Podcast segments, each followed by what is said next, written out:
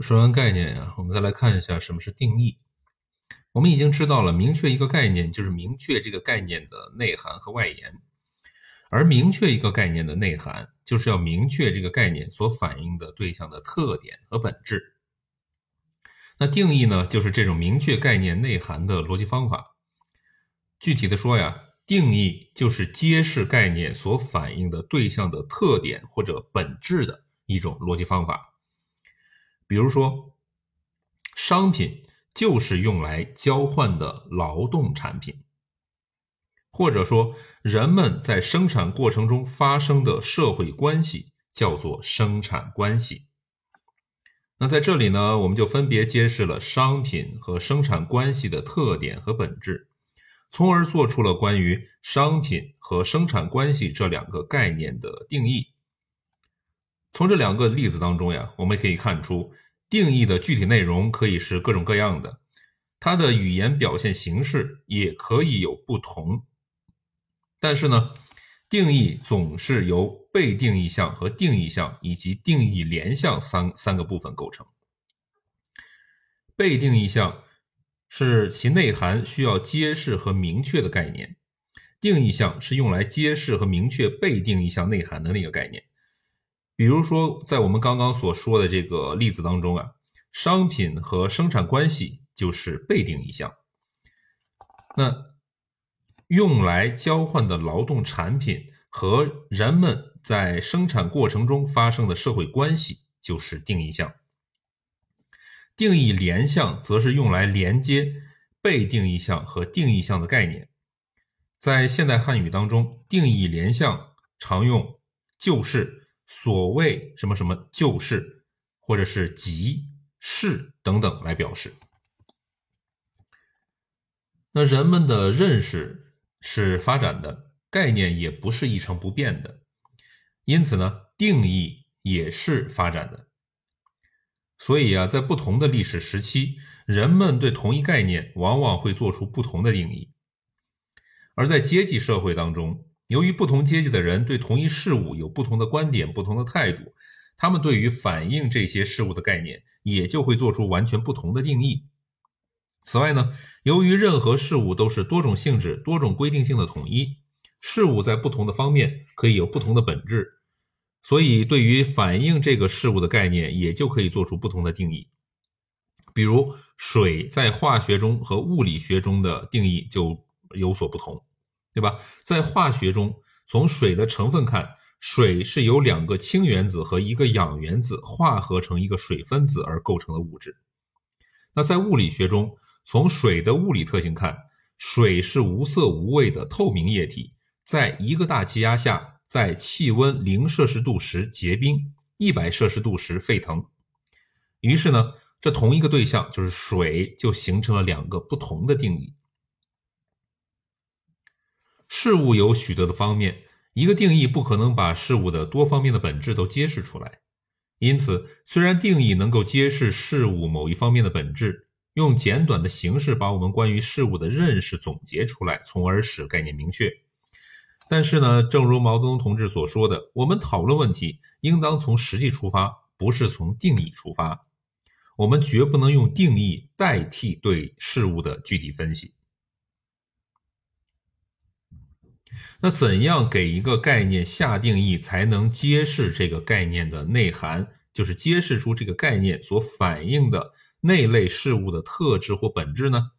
那最常见的一种下定义方法，就是数加种差的方法。列宁同志说，下定义是什么意思呢？这首先就是把某一个概念放在另一个更广泛的概念里。比如说，我们在给商品这个概念下定义时，首先是把商品包含在劳动产品这一个更大的类当中。在这儿啊，劳动产品这个概念是属概念，商品是种概念。于是，我们就初步认识到商品是劳动产品。但这样的认识还没有揭示出商品这一事物的特点或本质。因为他还没有把商品跟其他劳动产品区分开，所以呢，第二步就要着力找出在并列的许多种中，使这个种和其他种相区别的性质，这种性质就叫做种差。比如用来交换这一个性质，就是区别商品与一切其他劳动产品的种差。这个差就是差异。只有当我们不仅知道商品包含在劳动产品之中，而且还知道商品与与一切其他劳动产品的根本区别就在于它具有用来交换的这种性质的时候，我们才真正揭示了商品的本质，明确了商品这个概念的内涵。也只有在这个时候，我们才能给商品概念做出这样的科学定定义：商品是用来交换的劳动产品。由此可见呢，通过属加种差下定义的方式，如果用一个简单的公式来表示呢，就是被定义项等于种差加临近的属概念。那上面列举的商品生产关系这两个概念的定义，就是根据这种方式做出的。那在这儿我们需要特别的说明一下，就是揭示被定义项的种差有不同的情况，比如。前面我们所说的这个商品生产关系这两个概念的定义，是通过直接揭示被定义概念所反映的客观事物所具有的本质属性来做出的。那另一种情况是什么呢？就是它的种差是通过揭示事物或现象产生的原因来揭示事物的本质的。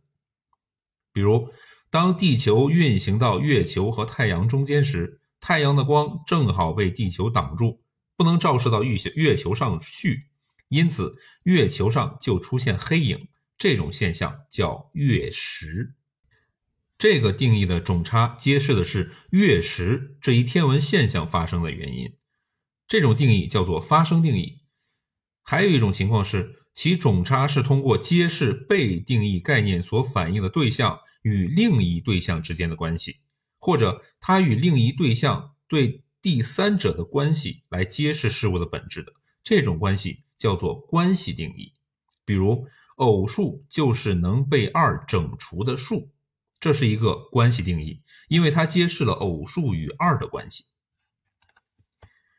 属加种差定义的方法不是对任何概念都适用的，比如说哲学范畴是对客观事物的最高概括，因而它是外延最大的概念，所以就不能用属加种差的方法来下定义。但是呢，这又并不是说对哲学范畴不能下定义。事实上呢，每一个哲学范畴都有它科学的定义。列宁同志在《唯物主义和经验批判主义》一书当中谈到物质和意识这两个哲学概念时指出，对于认识论的这两个根本概念，除了指出它们之中哪一个是第一性的，实际上不可能下别的定义。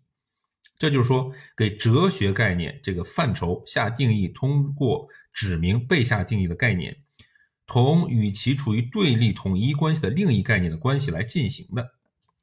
比如，列宁同志给物质概念下的定义是：物质是标志客观实在的哲学范畴。这种客观实在是人通过感觉感知的，它不依赖于我们的感觉而存在，是为我们的感觉所复写、摄影和反映的。那上述的各种定义啊，都是通过揭示反映在概念中的对象的特性或本质来明确概念的，所以称为本质定义或者是真实定义。那另外还有一种定义叫做语词定义，语词定义表明某一语词表达什么概念，所以呢是明确概念的一种辅助方法。语词定义又分为说明的语词定义和规定的语词定义两种。所谓说明的语词定义，是对某一个语词已被确定的意义加以说明。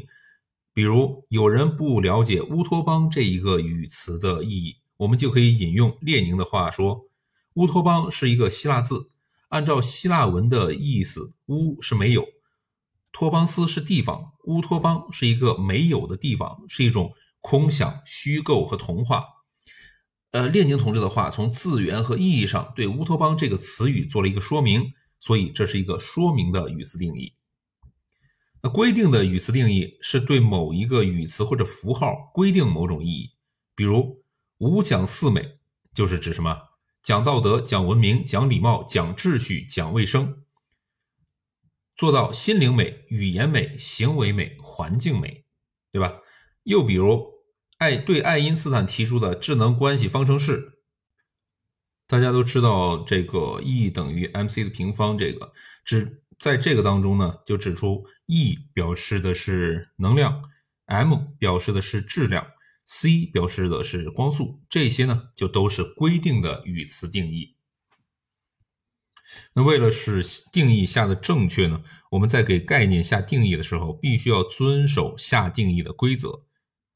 下定义的规则呢有这么四条：第一，定义项与被定义项的外延必须重合，就是说什么呢？定义项与被定义项必须在外延上具有全同关系，必须在外延上是完全相等的。